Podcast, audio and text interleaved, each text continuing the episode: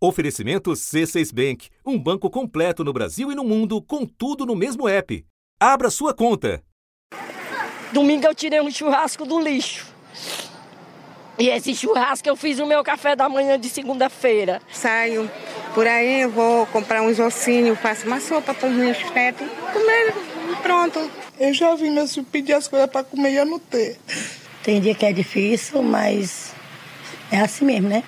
Os últimos dados da ONU dão a dimensão de um problema dramático para milhões de brasileiras e brasileiros. No Brasil, 70 milhões de pessoas nem sempre tiveram o que comer em quantidade suficiente, pularam refeições, trocaram alimentos por outros de pior qualidade. Dessas, 21 milhões ficaram sem comer por um dia ou mais. 10% da população. É importante destacar que o mundo continua a produzir alimentos suficientes para alimentar toda a população mundial, mas as pessoas não têm acesso a esses alimentos porque elas não têm recursos. E uma iniciativa do passado pode ser chave para tirar o Brasil do mapa da fome. Por meio do programa de aquisição alimentar, é possível comprar alimentos da agricultura familiar sem a necessidade de licitação. O objetivo é garantir comida para as pessoas em situação de insegurança alimentar e para as instituições de assistência social e da rede pública e filantrópica de ensino. Um terço dos alimentos produzidos no mundo vem da agricultura familiar. Aqui no Brasil, é, a pequena produção é responsável por 70% do que chega à nossa mesa. Da redação do G1, eu sou Natuzaneri e o assunto hoje é a agricultura familiar no centro do combate à fome. Um episódio para entender quais são os desafios para recuperar as políticas de apoio e estímulo ao setor e que outras medidas urgentes o Brasil precisa para garantir um direito básico: comida de qualidade no prato de todo mundo.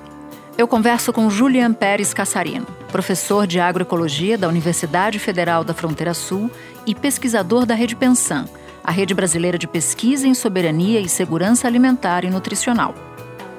Segunda-feira, 17 de julho. Julian, o governo conseguiu aprovar no Congresso o Programa de Aquisição de Alimentos, a sigla é PAA. Eu te pergunto qual é a importância desse programa e por que ele é considerado central no combate à fome. Acho que o PAA, até nesses é, 13 anos que ele foi é, executado com mais intensidade, foi pouco falado da importância dele no combate à fome. E ele é um programa-chave porque ele atinge as duas pontas da fome, digamos. Ele, por um lado, é um programa de doação de alimentos para famílias em situação de insegurança alimentar, e, por outro lado, ele é um programa que viabiliza a comercialização para a agricultura familiar. E a gente sabe que, segundo os dados do Vigição, o levantamento feito pela rede Pensan, boa parte da fome está concentrada no meio rural. Um milhão e meio de brasileiros entraram para as estatísticas da fome crônica nos últimos três anos e sofrem com a desnutrição. Ao todo, são mais de 10 milhões de pessoas, o que representa quase 5% da população. Na agricultura familiar, são mais de 21% dos agricultores, aqueles que produzem alimentos, estão em situação de fome. Então, ao mesmo tempo que a gente garante a oferta de alimentos saudáveis para pessoas na cidade, a gente também garante a geração de renda para famílias rurais, né, agricultores familiares, que são aqueles que comercializam seus produtos nesse programa. Agora, houve entraves na tramitação da recriação desse programa. Que entraves foram esses e por quais motivos? Olha, os entraves foram vários e o motivo é, do nosso ponto de vista político, é justamente travar o programa, o que a gente considera um absurdo dada a sua relevância. Né? Então foram é, inúmeras tentativas de emendas né, é, tentando criar é, percalços no andamento do programa. Né? A primeira foi é, que, com um discurso é, de pessoas, deputados que são desconhecedores do programa, né, de retirar a dispensa de licitação do projeto de lei. Né? A dispensa de licitação ela é um elemento chave no projeto de lei, porque o governo já poderia comprar da agricultura familiar é, independente do PAA. Ele não compra porque justamente as cooperativas, as associações da agricultura familiar não conseguem se adaptar aos pesados procedimentos burocráticos do processo licitatório.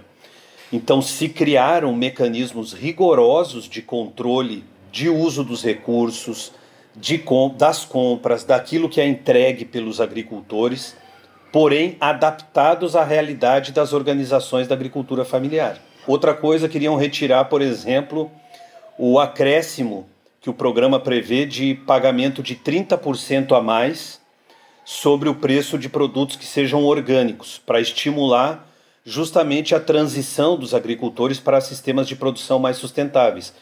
Teve emendas querendo retirar essa, essa condição. Enfim, uma série de emendas que visavam ou travar o andamento do programa ou tentar beneficiar grupos específicos, né?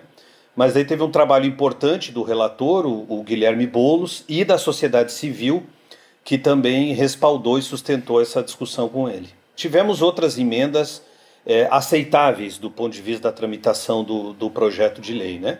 É, não é de nenhuma maneira não querer ouvir a opinião é, de outros parlamentares. Várias emendas foram aceitadas, algumas emendas foram aceitadas, outras, a partir da emenda, foram feitos ajustes no texto, mas aquelas emendas que claramente visavam travar o programa, é, elas foram, foram recusadas. Né?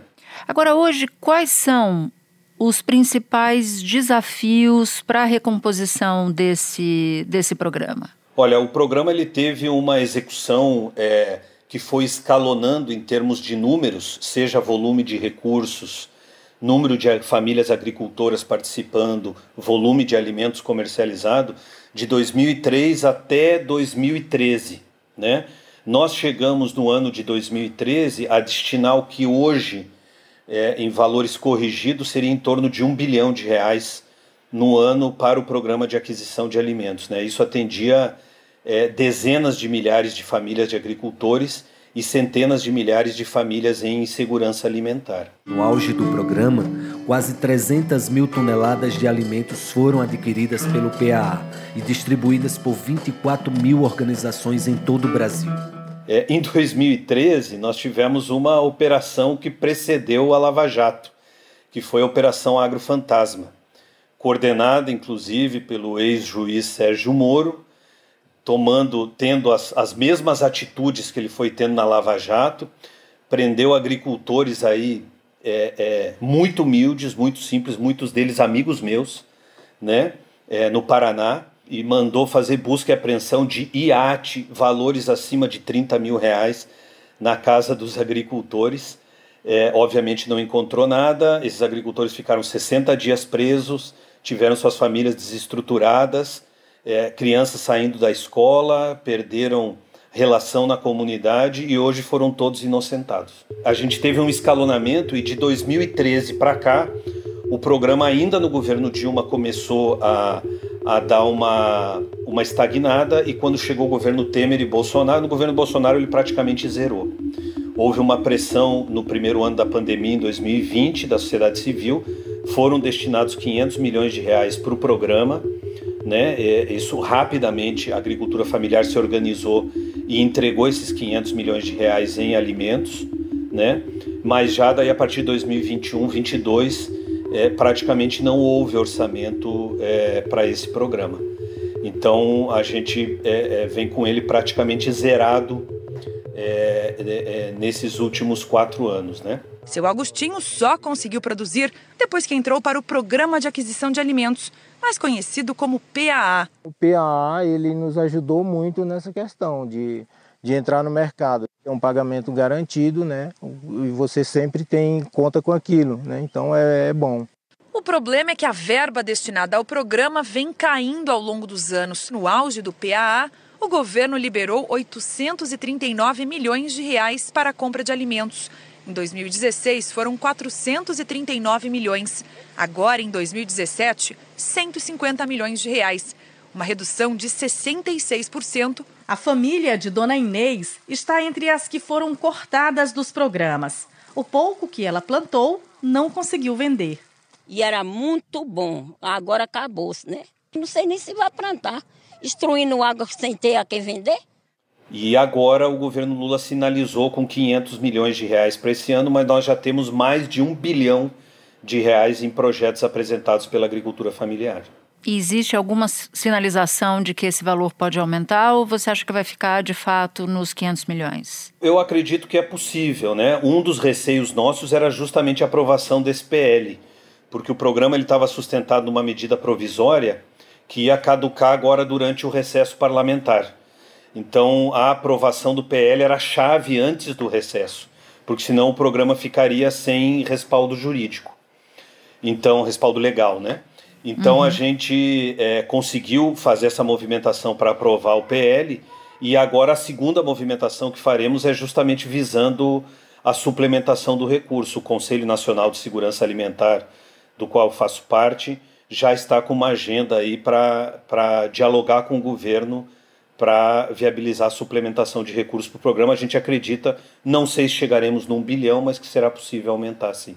Agora, a gente está falando de um programa específico de aquisição de alimentos. Outras políticas públicas, de que forma elas podem ajudar, por exemplo, aos agricultores familiares? É, a gente garantir comercialização para a agricultura familiar é, já é algo extremamente importante. A comercialização é um entrave muito grande. A presença daquele intermediário nocivo que explora o agricultor e tal, é um problema muito grande o escoamento da produção, principalmente uma produção diversificada como é do PA, né? São mais de 300 alimentos diferentes que são fornecidos no programa, né? Então não é só a soja, o milho ou o leite, né? É, é, é, ou o feijão, né? É uma produção diversificada que é difícil de comercializar se não for em programas com esse perfil. Parte dos alimentos é comprada pelo governo diretamente dos agricultores familiares, assentados da reforma agrária, comunidades indígenas e tradicionais, para a formação de estoques e distribuição à população carente. Comida de qualidade que também chega às escolas e às creches. Mas só a comercialização ela não é suficiente. Por quê? Porque vamos por um agricultor que vendeu para o PAA até 2014, ficou agora praticamente 8, 10 anos sem participar do programa, né? Ele tem que reestruturar a sua propriedade é, visando atender às demandas do programa, né? Como eu falei, diversificar. É comum agricultores entregarem 10, 14, 20 tipos de alimentos diferentes e as entidades assistenciais querem isso, né? Não querem um agricultor que entregue só feijão, só alface, né? É, só mandioca. Então a gente é, procura diversificar os sistemas de produção, é, assim como fazer uma transição para sistemas de produção mais sustentáveis. E para isso é necessário assistência técnica e extensão rural. Então o governo Lula sinalizou agora com uma retomada da política de ATER, que é como a gente chama assistência técnica e extensão rural, que ela é fundamental para que programas como esse viabilizem. Ter técnicos e técnicas a campo que ajudem a reorganizar, deem assessoria técnica para reorganizar os sistemas de produção e também para fazer a gestão desses programas, né? Porque apesar de ter uma burocracia mais simplificada, ela é ainda é uma burocracia pesada para os agricultores, emissão de nota, controle de entrega. Então a retomada da política de assistência técnica e extensão rural é muito importante. A retomada da política nacional de agroecologia e produção orgânica também é, para que a gente garanta a entrega de alimentos cada vez mais saudáveis e também mecanismos de financiamento de estruturas e equipamentos para os agricultores, né? Desde caixas plásticas para condicionar de forma adequada os produtos, embalagens para produtos processados, um caminhãozinho, um mini trator, um micro trator, um micro implemento que ajude os agricultores e as agricultoras na sua produção. O governo federal lançou hoje o Plano Safra, voltado para a agricultura familiar. A oferta de créditos a pequenos produtores vai passar de 71 bilhões de reais 34% a mais do que na última safra. Os juros vão ser de 3 a 4%, dependendo do alimento produzido, e de 5% para a compra de máquinas. Uma das novidades é a inclusão de indígenas e povos tradicionais no programa. Espera um pouquinho que eu já volto para continuar minha conversa com Juliana. Com o C6 Bank, você está no topo da experiência que um banco pode te oferecer. Você tem tudo para sua vida financeira no mesmo app, no Brasil e no mundo todo a primeira conta global do país e atendimento personalizado, além de uma plataforma de investimentos em real e dólar com produtos exclusivos oferecidos pelo C6 em parceria com o JP Morgan Asset Management. Quer aproveitar hoje o que os outros bancos só vão oferecer amanhã? Conheça o C6 Bank. Tá esperando o quê? C6 Bank. Junto com o texto aprovado, veio um trecho que fala da cozinha solidária. Eu queria que você nos explicasse que trecho foi esse, do que ele se trata e como é que ele pode ajudar pessoas que têm, não têm dinheiro para se alimentar e como é que eles esse trecho em particular da cozinha solidária pode estimular a produção familiar, a agricultura familiar. A gente então fez um diálogo com, com o, deputado Guilherme Bolos, né, que ficou na relatoria, porque ele iria apresentar um projeto de lei específico das cozinhas solidárias. Ora, ambos programas trabalham com o combate à fome. Né? Então nós juntamos os dois programas dentro do mesmo projeto de lei. Então uma segunda sessão do projeto de lei do, do, da lei do PAA agora, já aprovada no Senado, inclusive, é, ela trata do programa Cozinhas Solidárias, que se trata de equipamentos públicos, porém é, de segurança alimentar e nutricional, porém conduzidos, geridos por organizações da sociedade civil. Em 10 estados e no Distrito Federal foram instaladas 31 cozinhas solidárias, que dependem de recursos do MTST e de doações. O trabalho recebeu um prêmio do Fundo das Nações Unidas para a Infância, que vai ajudar a alimentar mais de 3.500 pessoas em todo o país. Foi a fórmula simples do programa que levou ao reconhecimento internacional. A produção e a distribuição da comida são feitas pelos próprios moradores. E o casamento muito interessante que a gente conseguiu e que não existiu na primeira edição do PAA é, até 2014, né, foi de agora, por exemplo, um dos possíveis destinatários dos alimentos produzidos pela agricultura familiar são as cozinhas solidárias. Então a gente vai fechar uma cadeia até muito bonita assim de promoção da segurança alimentar e nutricional no Brasil, que é juntar desde o, das, das famílias aqui que estão produzindo os alimentos, né? levar isso para cozinhas de outras famílias que estão trabalhando de forma solidária, voluntária, para alimentar pessoas em é, situação de vulnerabilidade social, chegando até a refeição final, né, que é a refeição pronta. Então, boa parte dos alimentos que abastecerão as cozinhas solidárias virão do próprio programa de aquisição de alimentos. Né? Com a inserção do programa Cozinhas Solidárias, o que se quer é multiplicar, né, disseminar a iniciativa das cozinhas solidárias que começou com o MTST, né, é, com o movimento Sem Teto, para que vários municípios no Brasil possam adotar essa política e criar suas cozinhas solidárias nos seus municípios e é, que elas sejam abastecidas também por alimentos vindos do, do programa de aquisição de alimentos. Bom, você foi citando aí diversas iniciativas que podem e, e, vão ajudar o Brasil a sair do mapa da fome, mas é uma grande incógnita saber quando isso é possível. Diante de tudo que você está enxergando, de tudo que você vê saindo do Congresso ou medida do governo sendo anunciada, levando em consideração a situação da economia brasileira, que envolve inflação, que envolve juros e por aí vai.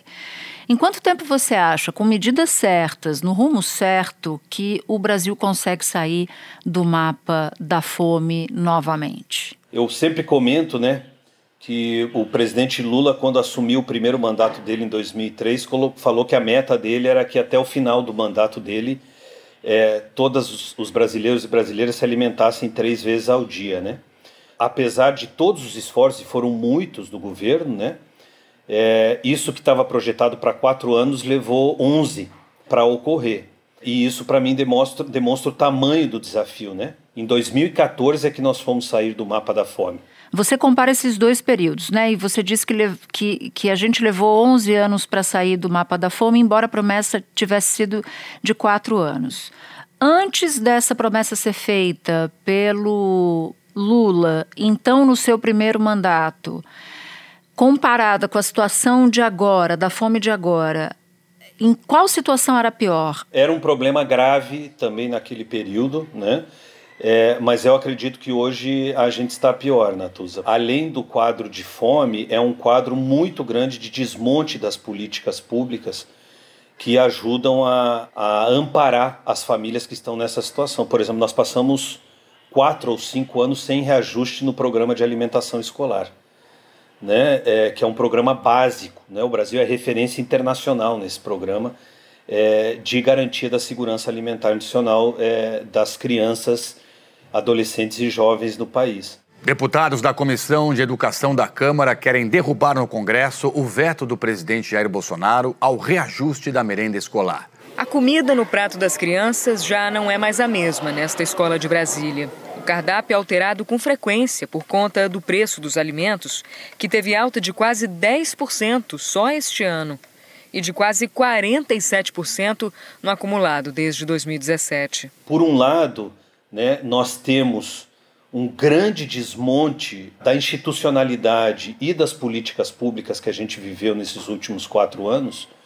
Por outro, podemos dizer que a gente tem uma, uma pequena é, é, vantagem, né? que é já saber como se faz. E aí nós temos dois grandes aprendizados. Aquilo que deu resultado nos primeiros 13 anos é, é, dos governos do PT, que nos levaram a sair do mapa da fome em 2014, diga-se de passagem, pela primeira vez na história, né? Levamos 514 anos, né, para sair do mapa da fome. Desde 2003, políticas sociais e de transferência de renda contribuíram para que mais de 36 milhões de brasileiros superassem a pobreza extrema.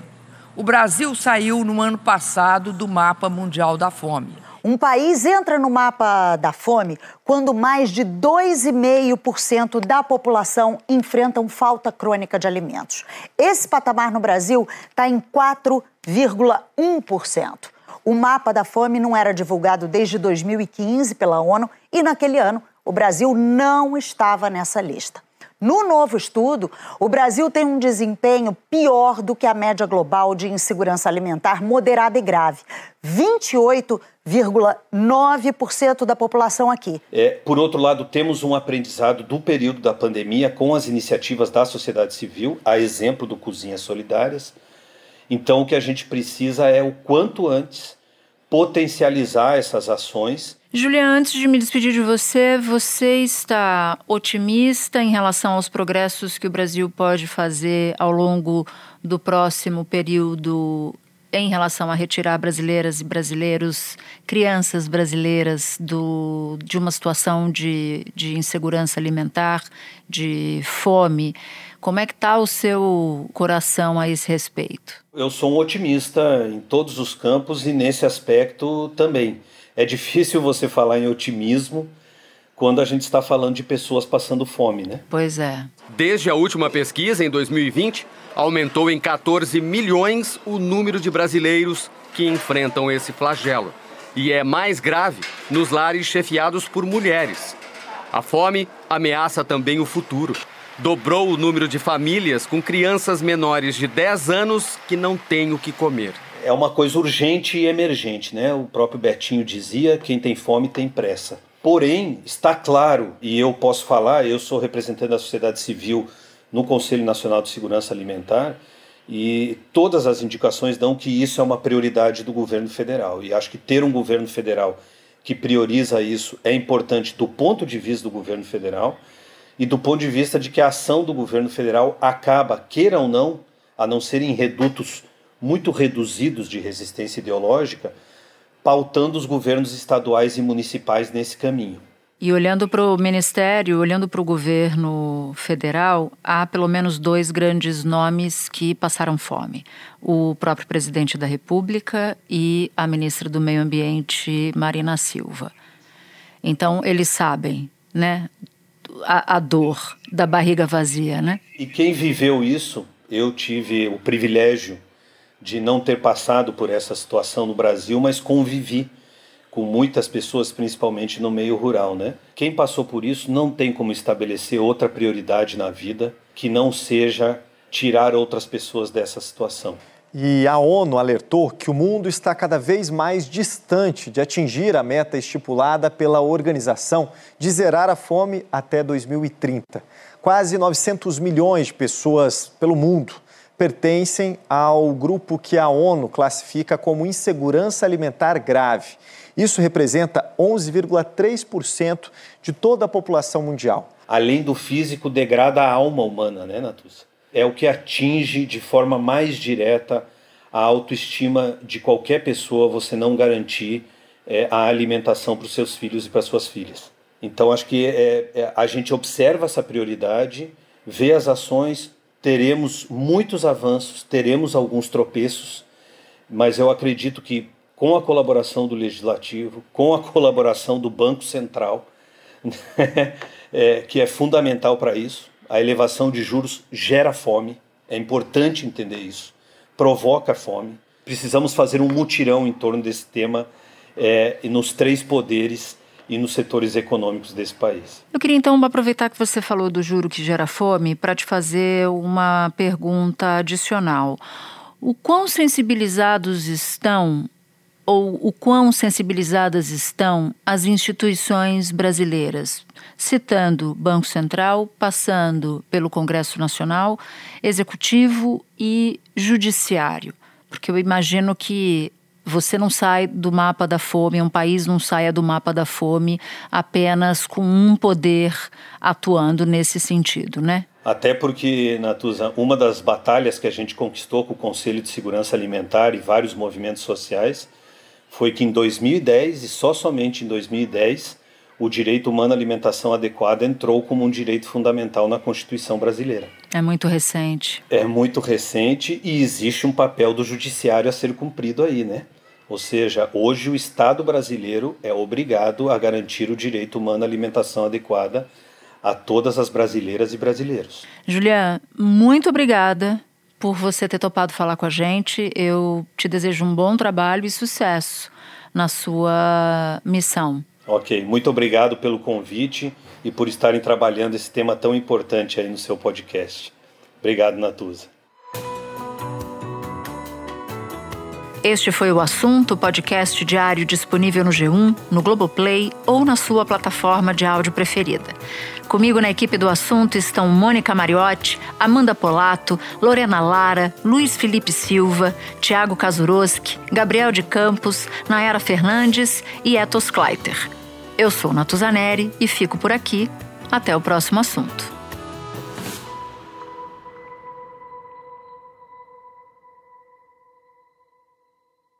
Você no topo da experiência financeira que um banco pode oferecer. Escolha um banco completo no Brasil e em qualquer lugar do mundo. Abra sua conta no C6 Bank.